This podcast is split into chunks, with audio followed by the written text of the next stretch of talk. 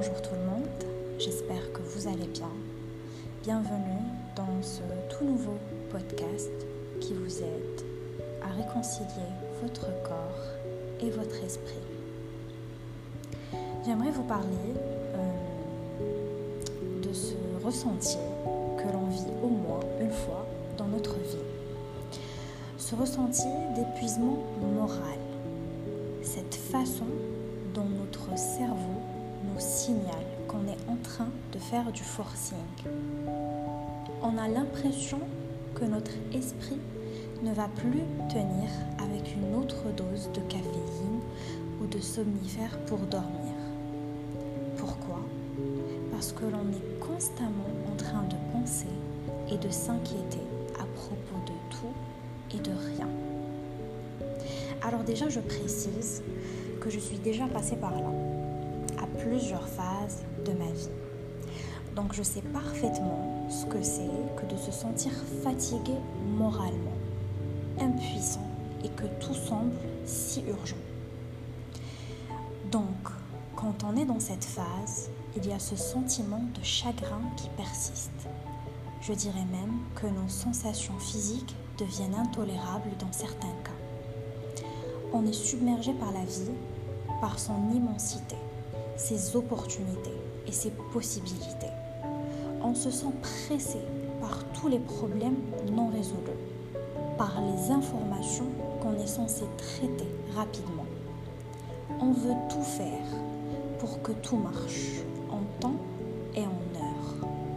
Au final, on est épuisé du fait et du non-fait. Donc finalement, je dirais qu'on vit avec un passé qui nous hante, un présent qui submerge et un futur qui fait peur. C'est comme si on survit au lieu de vivre. Et là est toute la différence. Donc on peut se sentir submergé au travail, ou quand on est maman, quand on est femme active, ou quand on est étudiante. Ça concerne, je dirais, toute personne qui commence à avoir des responsabilités et des choix à faire donc, euh, deux choses peuvent se passer quand vous êtes submergé. La première, c'est vous délaisser, de lâcher prise, mais d'une façon négative, c'est-à-dire ne plus prendre soin de vous, vous vous négligez, vous vous laissez aller, vous n'allez plus écouter votre corps, ni ses besoins, ni ce qu'ils essayent de nous dire. La deuxième chose, c'est le burn-out, c'est-à-dire arriver à ce stade où vous n'arriverez à rien faire. On tombe dans l'inactivité, l'angoisse et la dépression. Alors, que faire quand on se sent dépassé? Comment faire pour gérer beaucoup de choses à la fois? Pour commencer, j'ai envie de vous dire que cette sensation est un rite de passage. Je vous incite à la reconnaître comme telle, comme une sensation qui nous montrera ce qui compte vraiment et ce qui ne compte pas, de nos priorités et des choses qui peuvent attendre de ce que nous voulons et de ce qui nous ne sert plus. À partir de là, la première étape serait d'écrire ce qui nous tourmente. Pourquoi? Eh bien parce que écrire ce qui vous tracasse sur une feuille permet déjà de libérer cette pensée et de la rendre tangible ça permet de la dédramatiser en prenant du recul par rapport à elle. Quand vous allez l'écrire, elle ne va plus vraiment exister dans votre cerveau.